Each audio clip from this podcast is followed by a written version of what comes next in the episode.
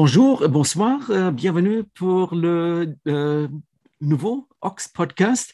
Et cette fois, euh, j'ai le plaisir de parler avec euh, Ingo Knollmann de le groupe allemand de Cologne qui s'appelle Duchamp. Ingo, qu'est-ce que c'est Duchamp? Mais, euh, euh, merci pour l'invitation euh, à la podcast. Euh, Duchamp, c'est un groupe punk rock hardcore. Äh, wie viel ist denn noch 90? Oh, Ja, scheiße, ne? Hallo Fresse. Ingo, willkommen zum Ox Podcast. Ich habe mal mein Schulfranzösisch rausgekramt. Joachim Ähm, Hilaire? Hilaire? genau, Hilaire? Hilaire, Hilaire. Ich, ich bin ganz beeindruckt. Das war richtig flüssig, ne? Kannst du mal Also, sehen. Wahnsinn, Duchamp oder Ja. Duchamp or, or what, what, what do the Americans say? Duchamp. Ja, und damit haben sie auch recht, in der Du, Tat. Also, Duchamp, Duchamp, also Du, Duchamp. Duchamp, Duchamp. Genau. Äh, ich, ich, ich grätsche einfach direkt rein. Äh, Ich habe also diese neue Band äh, seit dem letzten Jahr und die nennt sich Duchamp und das ist momentan auch die meistgestellte Frage in jedem Interview, weil äh, alle. Marcel Duchamp. Ich wäre Genau. jetzt natürlich, ja, Marcel Duchamp, natürlich. Genau, oder Dutch Amp haben auch schon ein paar gedacht, so holländische äh, Gi- Gitarrenverstärker oder sowas.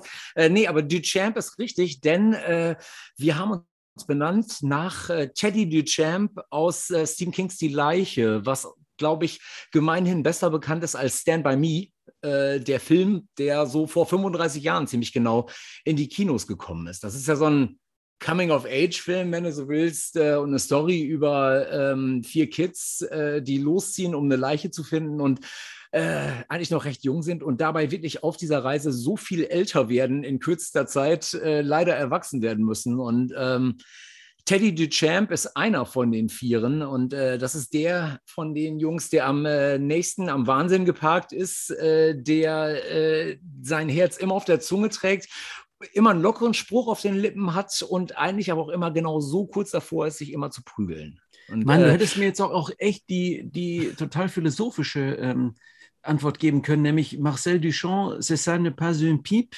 Dieses, äh, wenn ich mein, mein, wie soll ich sagen, Museumswissen richtig interpretiere, war das ja dieses Bild, wo diese Pfeife abgebildet ist und da steht einfach drunter, ceci ne pas un pipe, also das ist keine Pfeife und daraus kann man natürlich auch total viel deuten. Aber du hast jetzt einfach so total jetzt einfach amerikanischen Trash-Kultur Kram rausgeholt, der aber natürlich durchaus auch, ja, wie soll ich sagen, aufgeladen ist durch die Story. So, hey, Coming of Age, vier Kids vor 35 Jahren. Vor 35 Jahren haben, glaube ich, auch, na, so ein paar der Bands angefangen zu spielen, die ihr jetzt hier da irgendwie verwurstet. Also, eigentlich auch eine gute Story.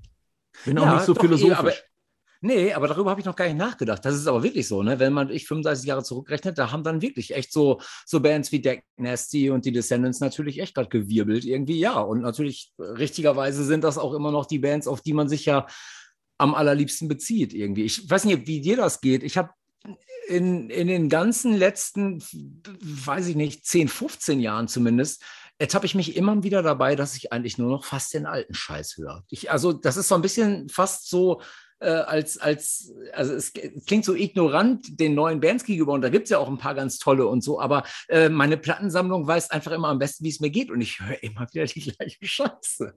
Also es ist fürchterlich. Ja, dann gib doch jetzt mal eine gute schön. Antwort, warum man äh, Duchamp oder Duchamp hören sollte oder die Donuts, wenn der ganze alte Scheiß doch viel geiler ist. Ja, hast du recht. Ich habe mir gerade selbst das Hand weggelegt, damit kann man eigentlich auch schon aufhören. nee, ey, ganz ehrlich, ich, ich kann dir auch sagen, ich höre super gern momentan die, die zwei liebsten Bands momentan von, also neue Bands, äh, sind für mich Rest Easy, finde ich unfassbar geil. Dieses, was so aus dem Daggermaus und Shook Ones Umfeld kommt, die jetzt gerade irgendwie so an so einem Album arbeiten. Die haben bis jetzt noch eine EP draußen. Und ich äh, stimme einfach in den Chorus ein, weil ich kann es nur unterschreiben. Turnstile sind eine großartige äh, Band halt irgendwie. Aber äh, ansonsten, ich weiß nicht, ähm, es ist immer noch Kid Dynamite, Lifetime, äh, alte Gorilla Biscuits und so. Da, wenn ich zum Joggen gehe, und das mache ich ja eigentlich quasi jeden Tag, dann höre ich immer nur Ballermucke und dann sind es echt immer die alten Hits. Ähm, und Duchamp ist im Grunde genommen erstmal etwas gewesen, womit wir uns selbst ja, einfach so ein bisschen über dieses magere Corona-Jahr geholfen haben, kreativ. Ähm, Mai 2020 hat Peter Tiedeken mir eine Mail geschrieben. Äh, der hat damals bei Robocop Kraus, äh, Pale, äh, One Man and His Droid und so weiter gespielt. Alles Sachen, die ja. auf ähm, Underdog Records aus Köln damals veröffentlicht haben. Ja, genau, Defiance, dieses ganze Hoffi Defiance. Defiance genau, so. ja, ja. Genau. Mhm. Ähm, und der ist Musik insoweit treu geblieben, als dass der halt äh, Professor an der Uni geworden ist für so Musik und Soziologie, Gemisch, irgendwas, hat auch ganz viel so in Richtung Inklusion gemacht, hat dann in Station 17 zum Beispiel auch irgendwie so bei der Band äh, so mitgewirkt und so. Ähm, und uns verbindet halt eine totale Liebe äh, zu dieser Band Kid Dynamite. Ähm, ich hatte dann irgendwie äh, auf irgendeinem Foto ein Kid Dynamite-Shirt an von dem ersten Album. Äh, und dann hatte mir Peter eine Message geschrieben: so, ey, ohne Fakt, das kann gar nicht wahr sein, dass ich jetzt nach 15 Jahren wieder bei dir melde, aber äh, ich kenne kaum noch jemanden, der Kid Dynamite heutzutage hört oder der ein Shirt davon trägt. Ich wollte immer mal so eine J-Tree End 90er Posse-Hardcore-Band machen. Hast nicht Bock? Ja, das ist auch echt ein Steckenpferd von mir, weil ich höre eben diese ganzen Bands auch so Lifetime und sowas halt super gern und Sith auch und so Gedöns. Dann mal gesagt, ey, wir sind eigentlich gerade mit den Donuts dabei, irgendwie an einer neuen Platte zu schrauben. Aber selbst das kriegen wir jetzt gerade im leidigen Corona ja nicht hin. Ähm, da hat dann der Kurt, unser Produzent, mit dem wir die Donuts-Platte äh, machen, äh, auf einmal Corona bekommen und so. Und wir haben sowieso peinlich genau darauf geachtet, dass wir halt irgendwie so separieren und ich nur auf einem Fleck sind, wenn es denn wirklich sein muss und so. Aber ähm, Entschuldigung, warum, warum ging dann dieses Bandprojekt, aber die Donuts nicht? Ähm? Naja, pass auf. ähm, mit den Donuts läuft das eigentlich, äh, ja, wenn du 27 Jahre alt Musik zusammen machst, dann hast du ja irgendwie so einen Modus operandi für dich entwickelt, wie es am besten funktioniert. Und das passiert mit den Donuts immer am besten, wenn wir alle auf einem Haufen sind mit dem Kurt zusammen, äh, dann irgendwie drei, vier grüne Flaschen auf das Gemisch gießen von oben äh, dann hören wir ganz viel Musik und dann fangen wir quasi an, da an uns äh, unsere Demos anzuhören und in dem Moment zu schreiben. Und mit Duchamp ist das jetzt was anderes gewesen, weil Peter hat gesagt, ja gut, wir müssen uns ja nicht treffen. Ähm, ich habe die ganzen Sachen äh, bei GarageBand im Grunde genommen äh, fertig vorproduziert, die Demos, auch so mit programmiertem Schlagzeug. Ich schicke dir das einfach mal und wenn dir was dazu einfällt, dann singst es halt einfach bei dir im Badezimmer ein und schickst mir die Spuren zurück ich habe mich dann irgendwie so ein bisschen herausgefordert gefühlt, weil ich eh nichts zu tun hatte, weil Netflix wieder leer geguckt war, so nach dem Motto. Und, Moment, ähm, nichts, nichts zu tun gehabt. Ähm, ah, lass uns, lass, ich, ich unterbreche dich jetzt einfach mal äh, ähm, so ein bisschen, weil ähm, nichts zu tun gehabt. Das ist so, wie soll ich sagen, das ist, entspricht jetzt eher dem Klischee des, ähm, des äh, in den Tag hineinlebenden ähm, Künstlertypen, der ja, alle paar Nase lang halt mal ein bisschen auf Tour geht, unter Normalbedingungen vielleicht auch mal ein Studio, ansonsten halt jeden Tag ähm, auf der Parkbank den Gänsen hinterher schaut, äh, was auch immer. Auf jeden Fall so äh, eigentlich nichts zu tun hat, weil man ist ja Künstler. Ähm, und du, ja. du sagst, du haust echt so einen Spruch aus, ich hatte gerade nichts zu tun. Naja, Boah. Künst, sagen wir künstlerisch, kreativ nichts zu tun. Ich bin natürlich, ich bin mittlerweile zum zweiten Mal Familienvater jetzt seit zwei Monaten und so. Und natürlich, ich habe auch eine Tochter, die wird morgen eingeschult und so. Das heißt, also, die ist jetzt auch schon sechs Jahre alt. Und na klar hast du dein Family-Business und so. Und natürlich haben wir mit den Donuts auch irgendwie ein Buch rausgebracht, ja, äh, Anfang diesen Jahres über die ersten 25 Jahre, was ja der äh, Ingo Neumeier geschrieben hat, ganz toll. Ähm, wir haben ja noch eine Live-Platte letztes Jahr veröffentlicht und so, aber das ist ja nichts, was du im Grunde genommen ganz aktiv halt machst. Also eine Live-Platte ist im Grunde genommen Auswertung von dem, was du aufgenommen hast und das Ganze halt irgendwie zusammenkloppen so. Und ne, klar, wir machen das mit unserem eigenen Label und natürlich ist sowas viel Arbeit. Aber ausfüllen tun dich halt immer die Ausflüge dann irgendwie, diese Kindergartenausflüge mit der Band oder halt eben wirklich kreativ im Studio sein. Und das hatte ich natürlich im letzten Jahr wie eigentlich niemand. Äh, äh das gab das, äh, das gleiche Problem. Die Beine baumeln, obwohl du eigentlich gar nicht willst, dass die baumeln, so, weil du sie auch gar nicht stillhalten kannst. Ähm, ja, und dementsprechend haben wir dann angefangen, an diesen Demos zu arbeiten. Und ich habe dann äh, ein Demo von ihm bekommen, direkt zu Anfang, habe mir dann abends eine halbe Flasche Rotwein dahinter gehauen und als meine Frau und Kind im Bett waren, habe ich mich ins, wirklich ins, ins Badezimmer gesetzt mit GarageBand und mit diesem Mikro, was jetzt hier auch daneben steht, ähm, habe es mir angehört und dann äh, war für mich ziemlich klar, ey, das muss klingen wie Lifetime. Also das klingt wie ein Lifetime-Backtrack, darf ich. Darf ich mir das gerade mal so das könnte natürlich auch sein, dass in der Situation, ich weiß, äh, Menschen mit uns, wir, wir neigen zu einer gewissen Dramatisierung, weil das natürlich ja. schon eine Geschichte ist, aber es klingt für mich, als ob auch mögliche irgendwelche Nachbarn oder Familienmitglieder gedacht hätten, du hättest hier die schlimmste Diarrhoe deines Lebens. Äh, ich, ich, ganz ehrlich, ich glaube, ich hätte am liebsten auch nicht vor der Badezimmertür gestanden, so im Nachgang. Aber äh, es ist dann doch wirklich echt äh, innerhalb von zwei Stunden ein Song inklusive Text entstanden und inklusive Backings und all dem ganzen Bums. Das hat dann alles quasi ganz schnell mal so eingehupt und zurückgeschickt.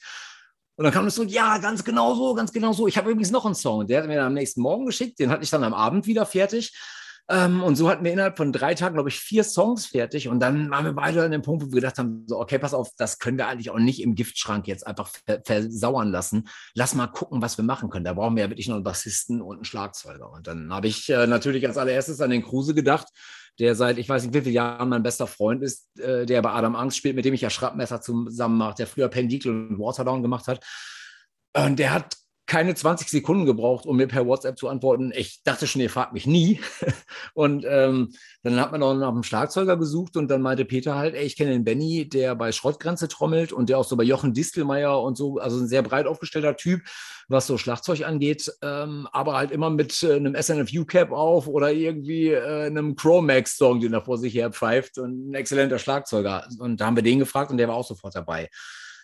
Und dann haben wir 13 Moment, Songs in drei Moment, da muss ich nochmal fragen. Äh, ja. war jetzt keiner von deinen Do-Nots-Kollegen dann beleidigt, dass äh, so ein geiles Projekt äh, du einfach machst, ohne von denen mal jemand zu fragen? Naja, ich habe natürlich dann doch schon irgendwann an, an dem Punkt, wo halt wirklich das Songwriting weit fortgeschritten war, habe ich halt gesagt, ey, hört mal zu, ich mache gerade dies und das halt so ein ganz kleines bisschen äh, so, wie es die Zeit überhaupt zulässt, ne, weil natürlich klar, unsere Hauptbands sind unsere Hauptbands und dem wird ja auch nicht das Wasser abgegraben. Das hat natürlich totale Priorität. Und habe dann halt gesagt, hier so und so sieht es aus, hört euch das mal an. Und die fanden das dann alle cool und meinen halt auch sofort so, könnte man eigentlich auch mit Solitary Man oder so einem Label halt irgendwie machen. Ähm, und Guido und Jan Dirk waren dann auch wirklich echt ähm, expliziter Wunsch von uns, dass die im Studio mit dabei sind und noch so ein bisschen am Sound rumschrauben, irgendwie äh, gute Gitarrensounds finden und so und vielleicht noch eine Gitarre zusätzlich einspielen und einfach auch ein bisschen Input geben. Dementsprechend, die waren natürlich schon involviert, aber halt eher so in diesem Produktionskosmos des Ganzen. Ähm, ja, in drei, drei Wochen haben wir 13 Songs fertig, ohne uns jemals gesehen zu haben in einem Proberaum. Ähm, und dann haben wir halt überlegt, okay, was können wir jetzt machen? Dann hat sich das dann zu der Zeit irgendwann gerade so ein bisschen mit Corona wieder entspannt, sodass halt nicht so kompletter Abstand und so weiter sein musste. Und dann haben wir ein ganz, ganz mini kleines Zeitfenster uns gegeben, nämlich äh, haben den Phil Meyer, äh, den Engineer, äh, der bei uns im Studio, im äh, Donuts Studio in Münster arbeitet, äh, der auch zum Teil bei Waterdown gespielt hat und auch bei Schraubmesser und so äh, gefragt, ob er das nicht produzieren möchte, halt irgendwie oder engineeren, produzieren, wie auch immer in einem Zeitfenster von vier Tagen. Und dann hat er gedacht, ihr seid doch bescheuert. Ey, das ist eher, das ist, das ist fast unmenschlich. Ich rufe gleich Amnesty International an bei diesen Arbeitskonditionen. Aber gut, lass es probieren. Dann haben wir wirklich in fünf Tagen, glaube ich, am Ende des Tages so komplett alle Songs eingeholzt. Und ich habe in einer 16-Stunden-Session am Stück sämtliche Vocals reingenagelt. Und nachts um, bis nachts um vier haben wir dann noch so Crew-Vocals gemacht, wo der Matze von Force of Change noch vorbeigekommen ist und so. Und ähm, dann war so in Windeseile dieses Album fertig. Und ich glaube, das ist aber auch ganz gut so, weil wenn ich so zurückdenke, so an die 90er oder End 80er und so, da hatten Bands ja auch nicht wie Metallica 27 Jahre im Studio gebucht. Moment, das musste Moment, ja auch schnell da, gehen. Vor allem waren die, wenn du sagst, das war schnell, typischerweise haben Bands damals, wenn ich jetzt, wahrscheinlich ist das auch wieder übertrieben, aber ähm, oftmals, manche dieser legendären Platten wurden ja tatsächlich in einer Nacht irgendwie so, wenn nachts dann halt äh, das Studio irgendwo in Los Angeles äh, gerade frei war und man kannte den Engineer, da hat er nachts reingeschmuggelt und haben die da in fünf Stunden die Platten aufgenommen, die legendären, so ja, ja, Orange natürlich. oder sonst irgendwas. Das war natürlich ja, nochmal eine andere Nummer als jetzt wirklich halt so schon quasi so, dass dann doch unter euren Bedingungen doch noch recht opulent auszuproduzieren. Ja, auf jeden Sind Fall. Da, Man muss da ist natürlich jetzt die, die philosophische Frage auch. Ähm, damals hat, wurde, wurden solche Dinge natürlich aus der Not heraus geboren. Ähm, heute kann man, ja, kann man sich das heute überhaupt noch trauen? Könnte man sich trauen, sowas so aufzunehmen? Oder sagen dann alle Beteiligten schon so, äh, aber die Dynamik ist scheiße und bei Streaming hört sich dann scheiße an. Nee, musst du schon so machen, bla bla bla. Also ähm, steht man sich nicht mit all dem, was man heute halt so kann und weiß und wie man halt sowas macht, eigentlich dann auch fast wieder im Wege und kann eigentlich ja nur, und das ist die philosophische Frage ja quasi nur versuchen, solche aus der Not einst heraus entstandenen Album quasi zu reproduzieren und, mhm. böses Wort, dann eigentlich quasi so einen Sound eigentlich auch fast zu faken, weil der entsteht ja, ja faktisch nicht. Unter, ja, zu imitieren. Genau. Ja, natürlich. Also das muss man ganz klar sagen. Äh, ne? Ich meine, hör dir mal, hör dir mal wirklich auch zeitgenössische Hardcore-Platten an, die irgendwie rauskommen und so. Die sind so dicht und so fett komprimiert, sodass halt wirklich das äh, quasi bei Rock am Ring durch die Boxen äh, ballert und du keinen Unterschied mehr zum Headliner halt irgendwie hörst und so. Na klar, das ist halt, äh, das sind Sign of the Times irgendwie und äh, natürlich gibt es auch so ein Loudness War und dieser ganze Scheiß. Also ich glaube schon, dass das so ist. Und natürlich, klar, ähm, du kannst heute nicht ganz authentisch hingehen und irgendwie diesen Sound von damals machen, weil der Sound von damals der von damals war. Authentisch ist der Sound von jetzt, jetzt. Also, ne, wenn in 20 Jahren Leute hingehen und sagen, ich würde gerne klingen wie 2020, dann ist das halt auch Imitieren von dem, was mal da war. Aber man muss da natürlich auch einfach sagen, Imitation in dem Fall bedeutet ja auch Tribut und einfach den Hut ziehen. Ne? Und das ist ja im Grunde genommen das, was eben Duchamp zum Beispiel unterliegt. Ähm, wir haben schon echt auch ganz klar analysiert, also beim Songwriting, was sind denn überhaupt Gadgets oder, also, oder kleine Dinge im Songwriting, im Riffing und so weiter und so fort. Äh, wie viele Gitarren liegen denn überhaupt bei äh, so einer Produktion übereinander? Ähm, und was klingt vor allen Dingen East Coast? Wir wollten nämlich auch nicht, dass das West Coast klingt. Das klingt jetzt bescheuert, das so zu sagen, aber. Ja, sag mal, was, was ist die Erkenntnis? Was ist East Coast? Was, ist, was, macht, was macht diese Soundunterschiede aus? Ähm, also ganz, ganz klassisch, wenn man das mal unterscheiden will. Und ich nehme jetzt mal einfach wirklich East Coast und West Coast, zwei Bands, meinetwegen pick ich einfach mal raus und probiere das mal so nebeneinander zu stellen. Klassisch West Coast, sagen wir, wäre sowas wie NorthX oder, keine Ahnung, Lagwagon oder so, wenn es in diese, in die Abtempo-Geschichten halt irgendwie geht. Klassisch East Coast sagen wir zum Beispiel, sagen wir Gorilla Biscuits, sagen wir Kid Dynamite, sagen wir Lifetime. Bei denen hast du wirklich tendenziell ähm, besonders bei Kid Dynamite, sehr viel vertracktere ähm, Riffings irgendwie, die halt äh, auch durchaus nicht melodisch sind, aber darüber kann man melodisch singen. Bei NorthX und Konsorten ist das Ganze halt viel dur-basierter, viel in Anführungsstrichen gefälliger, viel mehr Song bei der East Coast ist es mehr Riff und darauf wird ein Song geklatscht, wenn du so willst. Und genau das macht halt einfach auch den Unterschied irgendwie. Und es gibt halt auch diese ganz klassischen Breaks, äh, die ja, und da sind wir wieder beim Imitieren, die halt einfach ganz stumpf auch zu diesem Sound dazugehören. Ich meine, wenn du die ganzen Oldschool-Bands halt anhörst, auch so, was in den Anfang 90ern so aus Deutschland halt da gekommen ist, irgendwie so Bands wie Upfront oder sowas, die haben halt im Grunde genommen, oder Force of Change auch, die haben all das zitiert, was halt klassisch East Coast und was auch Straight Edge Hardcore ist. Weißt du, diese ganz klassischen, das sind so ganz klassische Sachen, ähm, die würdest du an der West Coast so nicht machen. Da sind vielleicht noch Good Riddance, die einzigen, die das so ein bisschen als Bindeglied zwischen beiden Küstenhälften halt irgendwie so machen. Aber wir wollten wirklich ganz klassisch East Coast sein und haben dementsprechend auch wirklich Demos über Bord geworfen, die wir halt irgendwie gemacht haben, wo wir gedacht haben, nee, das klingt jetzt nach Fat Rake, das soll aber nach J-Tree oder, oder Equal Vision oder sowas klingen, weißt du? Ja. Apropos J-Tree, das ist ja auch so ein Phänomen, wenn man jetzt wie du und ich, so alte Hasen, schon tausend Jahre dabei, man sieht Dinge kommen und gehen. Und dann stellt man eben fest, dass es, ähm, ja, wenn ich anschaue, diese Ox-Ausgaben aus den ähm, Mitte bis Ende der 90er und dann Anfang der Nullerjahre noch, was für ein wichtiges Label J-Tree dort war, die auch im Ox mit Anzeigenschaltung dabei waren, ständig neue Releases, tolle Bands. Und ähm, ja, irgendwann äh, war das weniger und, und, plötzlich war das dann irgendwie weg. Also so, so diese so Labels, die so hochgeschätzte Labels, die kommen und gehen und äh, in den wenigsten Fällen bleiben die auch bestehen. Nehmen wir auch mal an, wie so ein, äh, einige Zeit ja im Pop-Punk-Bereich, ähm, also zwar mit Pop-Punk meine ich nicht diesen komischen Scheißdreck, der heutzutage als Pop-Punk äh, gehandelt wird, sondern Pop-Punk. Und da war ein Label wie ähm, Hopeless Records. Die machen heute natürlich, äh, gibt es die immer noch, machen andere Sachen, aber Hopeless Records war so ein Label, das irgendwie so omnipräsent genau. war. Ähm, ja, Lookout, mal nur, genau solche Sachen. Lookout. Nehmen wir nur mal ein Label wie auch tatsächlich seit One Dummy bis vielleicht noch vor zehn Jahren irgendwie total re relevant. Solche Labels kommen und sie gehen.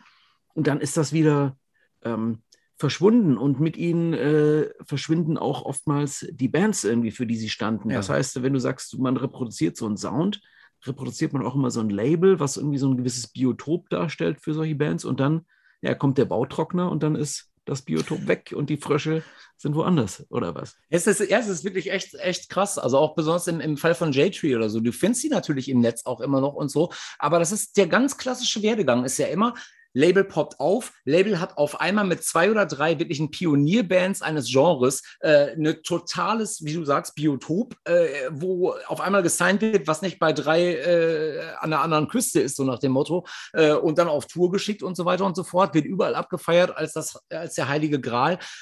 Ja, und am Ende des Tages muss das aber natürlich, und das sage ich jetzt halt auch, weil wir natürlich auch mit den Donuts ein eigenes Label haben, so unsexy das klingt, das muss am Ende des Tages sich auch tragen können. Also äh, der Kulturauftrag, den du halt hast, oder den Subkulturauftrag damit, das ist, das ist die eine Sache und das ist ganz toll, wenn du halt eben Bands einfach rausballern kannst und irgendwie so eine, über eine Zeit sich so ein Label so trägt, dass du halt einfach auch die Freiheit hast. Ich bringe das raus, ich mache das noch, ich mache das noch. Ähm, aber am Ende des Tages äh, musst du das Kind ja trotzdem am Kacken halten. Und ganz klassischerweise sind J-Tree und solche Labels heutzutage vornehmlich Mail-Order, wo du halt Shirts kriegen kannst äh, und irgendwie den Backkatalog bestellst. Und an der Stelle muss ich dann halt wieder ganz tief den Hut ziehen, auch vor Euse Ronsberger zum Beispiel, der ja mit Endhits Records auch die Duchamp-Platte rausbringt. Das ist ja so eine Art Joint Venture geworden. Euse ist ja unser Produktionsmanager bei den Donuts und der macht ja von eben Stadionbands wie Casper und Parkway Drive oder uns, macht er ja genauso Avail, Lagwagon, Management for Boys It's Fire und so weiter, hat bei Static 84 damals gespielt. Ähm, ein totaler bunter Hund und der macht das auch aus der absoluten Überzeugung, er hat da Bock drauf und äh, meinte halt wirklich auch, als wir ihm diese Duchamp-Sachen gezeigt haben, ey, ich will das unbedingt machen, äh, äh, lass mal überlegen und so. Und wir haben halt gesagt, ja, würden wir eigentlich mit Solitary Man wirklich machen, macht ja Sinn. Und er hat gesagt, ja, aber es wäre ja auch geil, das halt breiter aufzustellen. Äh, ich mache das so ein bisschen internationaler. Ihr macht dann halt quasi, äh, ihr habt ja die, das große Do Nots Following und so weiter und ne, so splittet sich das ganz gut auf und dann trägt sich sowas vielleicht auch.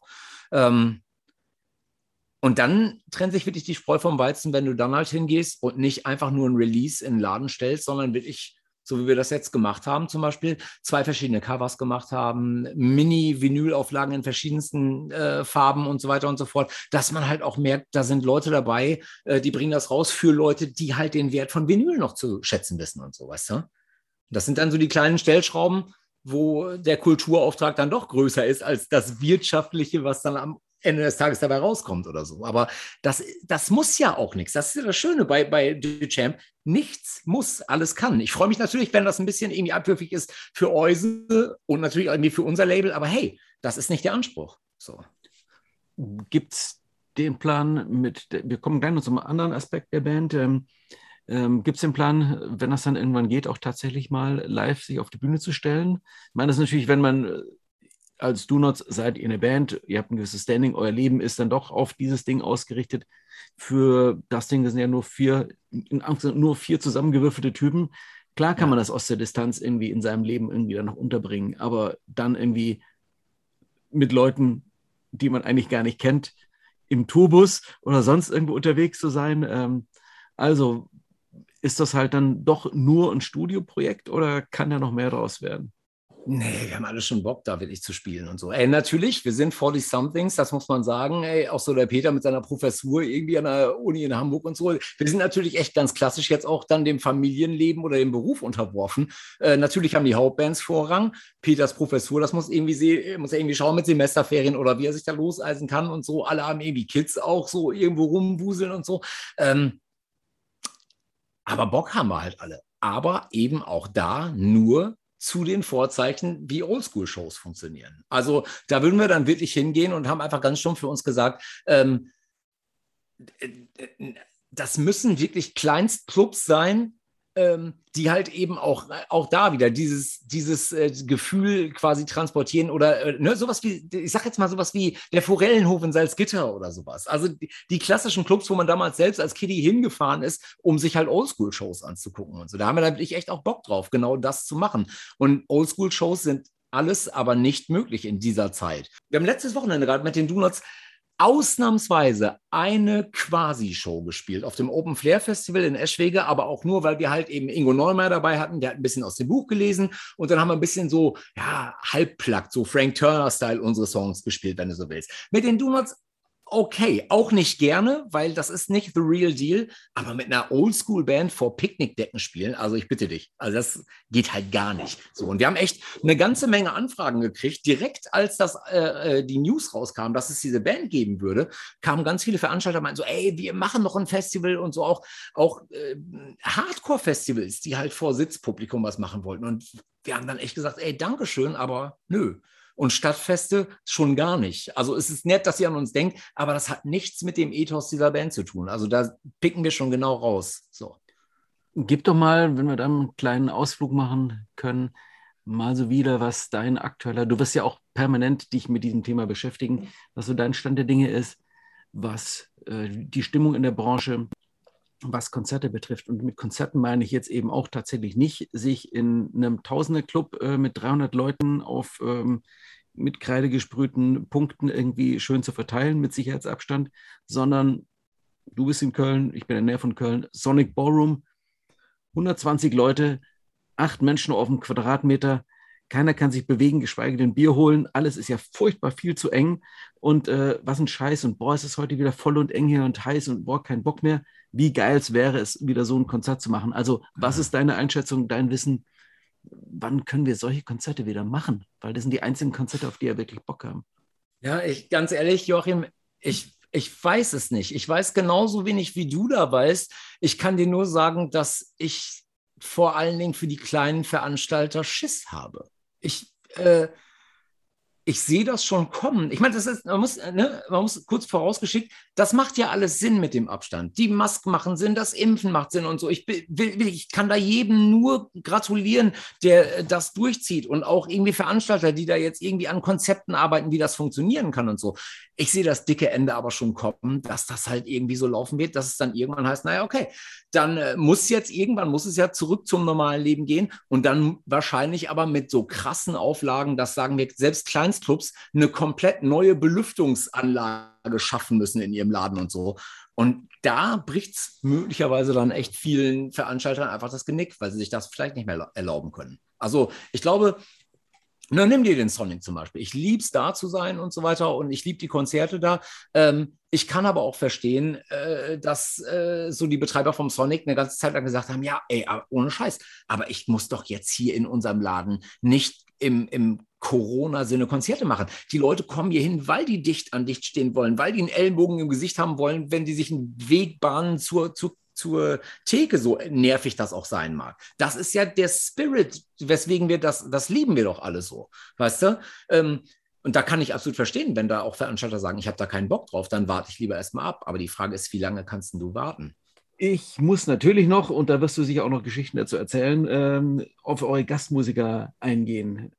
Ihr habt dabei ähm, Jason Jeffchuk, Kid Dynamite, Non More Black, Dave Smalley, Doug Nasty etc., Stephen Egerton, Descendants, Brian McTurnan, Battery, alles genau. Ikonen. Ähm, wie ähm, wie kam es an die Leute ran? Ich meine, ist das so, hey, alle sitzen nur da und warten, dass äh, der Ingo from this German band called The Donuts, oh yeah, I just googled them, oh, oh yeah, oh, these guys, dass der Typ ankommt und fragt so, hey, kannst du was für uns machen? Also wie, was ist da für eine Connection und warum die und wie überzeugt man die und jetzt mal so, wie geht das denn eigentlich, dass die da mitspielen? Das ist ja, glaube ich, für Menschen, die jetzt nicht selber eine Band spielen, immer wieder noch so ein kleines Rätsel, wie das dann eigentlich funktioniert, dass sie da dabei sind. Ja. Ja, wir haben natürlich echt mit den Lunas das Glück, dass wir halt eben 27 Jahre auf Tour waren, äh, auch international und einfach viele Leute kennengelernt haben in der Zeit. So. Und ähm, wir waren beispielsweise Ende der 90er mit All auf Tour für zwei Wochen. Äh, und ja, All sind ja quasi die Descendants, wenn du so willst. Und Steffen ähm, und Karl und Bill sind Leute, die sind, mit denen bin ich bei Facebook befreundet. Und selbst wenn wir uns jetzt nicht wöchentlich anrufen oder so, wir schreiben uns hin und wieder mal irgendwie und updaten uns, was gerade los ist und so weiter und so fort. Und als wir diese Jam-Platte fertig hatten, diese Songs, da waren wir alle so, oh, ey, das macht so einen Spaß. Und das hat so dieses, dieses 90er-Feeling. Ähm, Wäre doch total geil, wenn man jetzt noch äh, wirklich alte Helden akquirieren könnte, die das Ganze nochmal für uns veredeln und das noch, uns nochmal glücklicher machen einfach.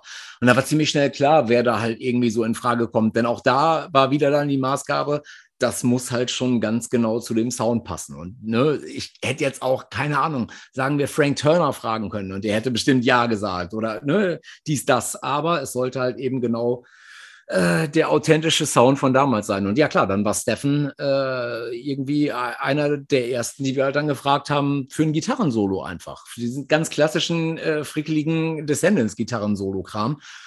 Ja, und der hat eigentlich auch direkt sofort zugesagt. Der war da gerade wirklich mit besagtem Frank Turner im Studio, weil er Schlagzeug für, für Frank gespielt hat. Das ist auch so ein Multi-Instrumentalist und hat gesagt, yo, sobald ich Zeit habe, mache ich das.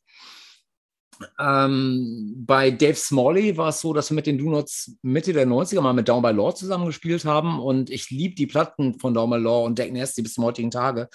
Ähm, und 2018 haben die in Köln mal wieder gespielt. Und da bin ich hin und da waren echt, ich würde sagen, 40 Leute oder so. Da war nichts los. Da war ein tolles Konzert. Und dann haben wir hinterher so ein bisschen gequatscht und äh, ich habe ihm halt gesagt, ey, ich liebe deine Stimme immer noch. Ich würde irgendwann gerne mal was machen. Keine Ahnung, mal Gastgesang bei den Donuts oder was auch immer. Und dann sind wir in Kontakt geblieben und dann war irgendwie ziemlich klar, als wir diesen Song Teeth Gone Missing hatten, der hat so ein bisschen Deck Nasty Vibe. Ey, lass den fragen. Und ähm, bei ihm war es wirklich so quasi noch mit am schwierigsten, weil der ähm, familiär total eingebunden war und nicht genau wusste, wie es zeitlich halt hinhaut und so weiter und so fort. Haben wir dann aber hinbekriegt. Also auch irgendwie mit diesem Vorlauf von über einem Jahr, wie wir es ja Zeit hatten, diese Platte fertig zu kriegen, wegen dieser Vinylgranulatknappheit auf der ganzen Welt. Ähm, Brian McTurnan kannte ich vorher nicht. Ich, äh, klar, Battery habe ich früher gehört und die Be Well-Platte feiere ich total ab, finde ich super. Ähm, aber Be Well sind ja bei Antids Records und da war halt irgendwie dann so äh, von Euse so, ey, soll man nicht mal Brian McTurnan fragen? Und der war dann auch gerade mit Hot Water Musik im Studio, weil er die neue Platte von denen produziert und Hot Water sind wieder alte Freunde von den Donuts. Und dann haben wir halt über einen kurzen Dienstweg gefragt und Brian hat gesagt, klar, das Mikro ist hier gerade offen, wir nehmen gerade Gesang auf, kann ich auch mal kurz reinhuben. Und da hat das gemacht. Und Jason Shefchak als letzter hier im, im Bunde, der Kid Dynamite-Sänger, ist für uns eigentlich so fast der größte Ritterschlag, den irgendwie aus seinem Loch rausgelockt zu bekommen. Ähm, denn der hat sich quasi fast komplett aus dieser ganzen Szene zurückgezogen. Der hat das gerade eine Band namens Former Member, die macht er mit einem anderen Typen zusammen. Der hat ja äh, diverse andere Bands halt irgendwie nach Kid Dynamite auch noch gehabt. Und der ist aber im heutigen Tage, ist ja, glaube ich, sowas wie Videofilmer oder irgendwie sowas. Er macht, glaube ich, eher in der Richtung so ein bisschen was. Ähm, und dann waren wir alle so, boah, ey, wenn der nochmal mit seiner Rotze-Stimme halt irgendwie so äh, bei The Art of Defiance dabei wäre, weil der Song klingt halt nach Kid Dynamite, das wäre der Hammer wie kommen wir denn an den ran? Dann habe ich überall geschaut im Netz und habe nichts gefunden dazu. Habe mich abends frustriert mit einem Bier aufs Sofa gesetzt, habe YouTube angemacht und mir das, äh, das J-Tree 90-Minuten-Video von Kid Dynamite reingezogen. Die haben mal so eine Art Tour-Video gemacht. So. Und dann gucke ich so und denke so, ey, den einen Roadie, links den Kopf so schief, den kenne ich irgendwoher. Ich weiß auch nicht genau, Ratter, Ratter, weil alle noch sehr jung da damals auf den Bildern. Und dann fiel es mir auf einmal auf, das ist Dave House von den Loved Ones. Also der Dave House, der halt heutzutage irgendwie als Dave House and the Mermaid unterwegs ist. Und der ist wiederum ein alter Freund von uns, weil wir in Japan zusammen auf dem Punk Spring Festival gespielt haben. Mit dem haben wir irgendwie auf dem Bordstein in Tokio diverse Biere verhaftet und sind seitdem in ähm, Kontakt geblieben. Ich habe auf der letzten Tour von dem in meinem Keller das Equipment von denen untergestellt. Und da habe ich halt Dave eine SMS geschrieben, meinte so, ey, ohne Scheiß, ich komme mir gerade total bescheuert vor, äh, dich jetzt nicht zu fragen, aber ich suche den Kontakt zu Jason Chefstadt. Ähm, und ich habe gesehen, du warst früher der Rodeo. Und meinte so, ja, ja, aber ich habe mit Jason seit zehn oder zwölf Jahren nicht gesprochen. Das hier ist die letzte Mailadresse, die ich von ihm habe. Und probier's einfach. Und ich habe es dann wirklich probiert und die funktionierte noch. Und dann hat mir Jason Chefstadt 24 Stunden später zurückgeschrieben und meint so, fuck yeah, kaum in. Und äh, ja, dann hatten wir den am Start. Und die sind auch jeweils ins Badezimmer gegangen und haben da ein bisschen gesungen oder gespielt oder was? Oder ähm, wie, wie, wie macht man nee, da sind wir, da sind wir dann ja wieder jetzt bei dem Punkt, dass heutzutage ja jeder sein Studio quasi zu Hause hat. Und da sind wir wieder bei dem Imitieren von dem, was damals halt war. Das kannst du halt authentisch nicht mehr machen, weil heutzutage die Gegebenheiten andere sind. Jason Shefchak hat sein, äh, nimmt diese Former Member Platte einfach bei sich im Keller auf, hat also alles da aufgetütet. Brian McTurnan hat die Salad Days Studios, äh, hat da seinen Scheiß gemacht. Stephen Egerton hängt im Blasting Room in Fort Collins rum, hat da seinen ganzen Bums. Äh, und Dave Smalley ist der Einzige, der in New York wirklich dann auch schauen musste, ähm, dass er irgendwo ein Studio kriegt, was in Corona-Zeiten auch aufmachen will. Und der hat dann da einfach ein Studio gebucht. Wir haben ihm dann quasi die Kosten erstattet für das Studio. Er ist rein und hat, da dann halt gesungen. Das wäre jetzt meine Frage gewesen, weil da, da, bin ich jetzt auch immer ganz direkt in meinen Fragen. Ja, wie ist das so? Ähm, druckst man mit den Leuten rum, sagst du, hey, machst du mal und äh, äh, kommen dann schon die Fragen so, ihr, äh, aber was gibt's denn? Oder geht man davon aus, dass man sowas ja unter Kumpels halt sowieso umsonst macht? Oder wie, wie kommuniziert man zu solchen, zu so einer simplen Frage wie so, äh, gibt es jetzt was dafür oder nicht? Oder wie oder was? Man weiß ja auch nicht, wie gut situiert die Leute sind oder ob die quasi auf, am Hungertuch nagen, ob die was brauchen. Ja. Also wie geht Nee, man mit sowas um? Ich bin, ich bin das wirklich so angegangen, wie ich das für mich auch selbst angehen würde. Wenn, äh, wenn mich Leute fragen äh, und ich habe Bock auf ein Projekt, äh, dann mache ich das möglich, weil mir das Spaß macht. So. Äh, ähm, und dann sage ich allerhöchstens, keine Ahnung, wenn ich nicht in unser eigenes Studio rein könnte, könntet ihr mir vielleicht die Studiokosten erstatten? So, so rum würde ich vielleicht fragen. So. Ähm, und ich habe dann das, die Karte einfach ganz offen gespielt. Wir haben einfach gesagt, okay, pass auf, das ist eigentlich ein Spaßprojekt, das kommt jetzt aber raus auf zwei Labels. Ähm, wir hätten dich unglaublich gern dabei, weil der Sound einfach genau auf deine Stimme oder so zugeschnitten ist. Wenn du Bock hast, lass uns wissen, was du brauchst, damit du das möglich machen kannst. Und das war die Fragestellung bei jeder Mail. Und dann kam wirklich in den meisten Fällen einfach nur zurück, ja, fuck yeah, come in. I got everything here. It's all set up. I can do it tomorrow. Und bei Dave Smalley war es halt eben so, ja, hm, ist mit ein bisschen Fahrtkosten verbunden, ist mit Studiomiete und so weiter verbunden. Äh, wenn ihr mir das und das an Kohle geben könnt, wäre toll. Und dann haben wir halt einfach überlegt, ist eigentlich nicht im Budget drin, aber dann haben wir trotzdem gesagt, ey, wir machen uns hier gerade selbst glücklich. Natürlich bezahlt dann jeder, keine Ahnung, einen Huni oder sowas und fertig ist die Laube. So. Okay, ja, danke für deine Offenheit in der Hinsicht. Ähm, ich habe da noch ähm, eine Frage, die natürlich jetzt ähm, ein bisschen in die Zeit passt.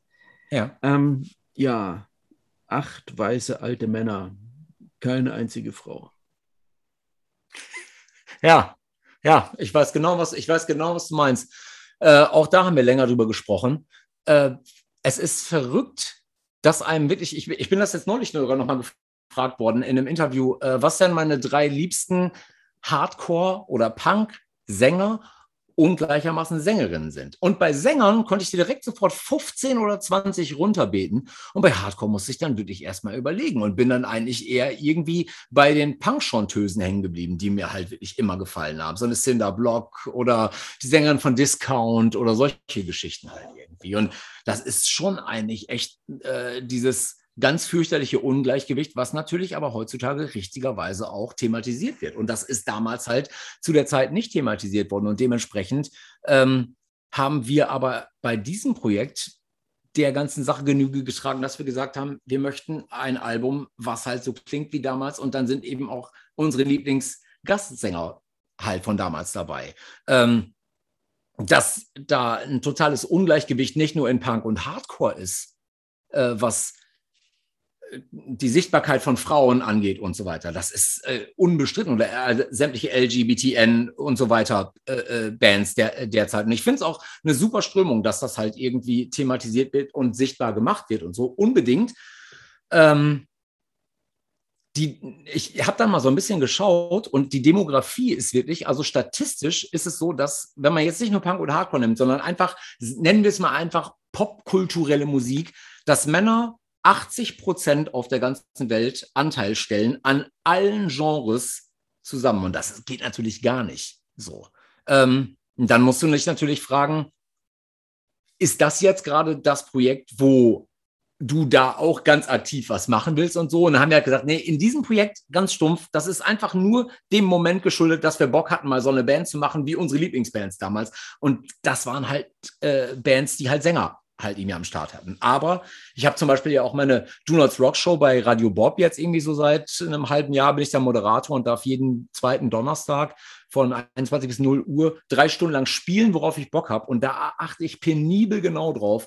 Ähm, wenn ich Playlists fertig mache, die sollen mir erstmal Bock machen und die schreibe ich alle aus der Lameng heraus und moderiere dazwischen ein paar nette alte Geschichten von Do Nots Touren und so weiter irgendwie an.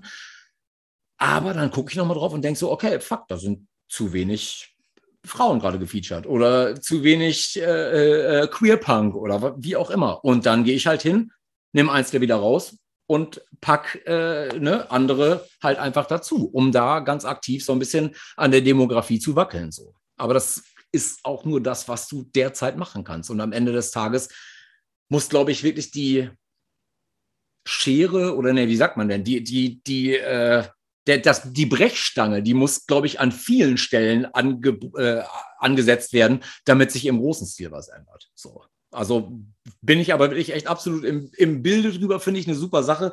Und, ähm, aber Ingo, aber Ingo, bei dem Thema, wir kommen beide, das merke ich dir jetzt gerade an, ohne dass ich dir jetzt, äh, klar, bei dem Thema, wir sind beide schon in, unter so einem gewissen so Rechtfertigung, so fühlen uns beide schon ein bisschen ertappt bei dem Thema, oder? Ja, na klar, aber das ist ja auch so. Also jeder, der mir was anderes sagt, der ist ein Lügner, weil die Demografie so ist, wie sie ist. Wenn mir jemand erzählt, dass, dass das Ungleichgewicht gar nicht da ist, dann stimmt das nicht. Das Ungleichgewicht ist unbestritten da. Du musst aber meiner Meinung nach nicht unbedingt in jedem Moment äh, einem Demografiewandel äh, äh, entsprechen müssen. Weil äh, ne, die, die ähm, Maßgabe ist nicht immer, ich will in jedem Moment aktiv diese Welt verbessern. Die Maßnahme ist, Maßgabe ist manchmal auch einfach, ich habe gerade einfach Bock auf dies und das. Und solange das keine misogyne Scheiße ist, solange das keine Fascho-Scheiße ist oder kapitalistische Scheiße ist, fuck it. Dann habe ich da einfach Bock drauf und gut, so ist es dann halt. Und dann sind es halt, dann sind's halt drei alte Kumpels und nicht äh, drei alte Kumpelinnen. So. Ja, ne, und das ist auch in Ordnung. Und äh, ne, ich habe da auch lange mit dem Schwerst zum Beispiel drüber gesprochen, der das Ruhrpott-Rodeo und so macht halt irgendwie. Dem ja auch, der ja im Grunde genommen auch wirklich mittlerweile fast wie so eine, wie so eine äh, der, der Strohmann rangezogen wird als äh, der Einzige, der sich nicht äh, in Punkrock hier äh, so richtig beteiligt dran, dass Frauen gefeatured werden. Und das stimmt einfach nicht. Den ja, das, ist, das ist Bullshit und er ist halt der Prügelknabe, der es irgendwie an, an verschiedener ja. Stelle abgilt. Pimmelfestival und was anderes für despektierliche Äußerungen da getan werden. Ja, ja, bitte ja, finde ich, also jemand, wenn, ich wenn ganz ehrlich, jemand, ja. Ja, genau. Wenn es jemand nicht ist, dann eher, weil der macht nämlich wirklich aktiv was. Und äh, dann müssen sich wirklich echt ganz andere Würstchen-Party-Festivals, äh, die wirklich auch mit Machismo um sich schmeißen, die müssten sich dann mal in die Nase fassen. Alex Schwers, ich halte alle Hände drüber, super Typ und der macht es genau richtig. Interessant ist nur, klar, es tobt jetzt hier gerade in unserer Szene ein relativ starker äh, Kampf. Ich habe mir jetzt gerade mal, denn ich jetzt keine Titel, ähm, einfach mal so andere Musikzeitschriften, die ich bekomme. Jetzt eher im weitesten Sinne aus der Rock- und Metal-Welt, die ich hier reinbekomme. Und äh, schaue ich mir da an mal, wie dort die Redaktionen aufgestellt sind. Alter Schwede ist hier in unserer Punk- und Hardcore-Szene schon alles äh, divers muss man einfach sagen, nicht, dass hier alles perfekt ist, aber ähm, äh, ist es weit davon entfernt, pervers zu sein oder auch ausgewogen.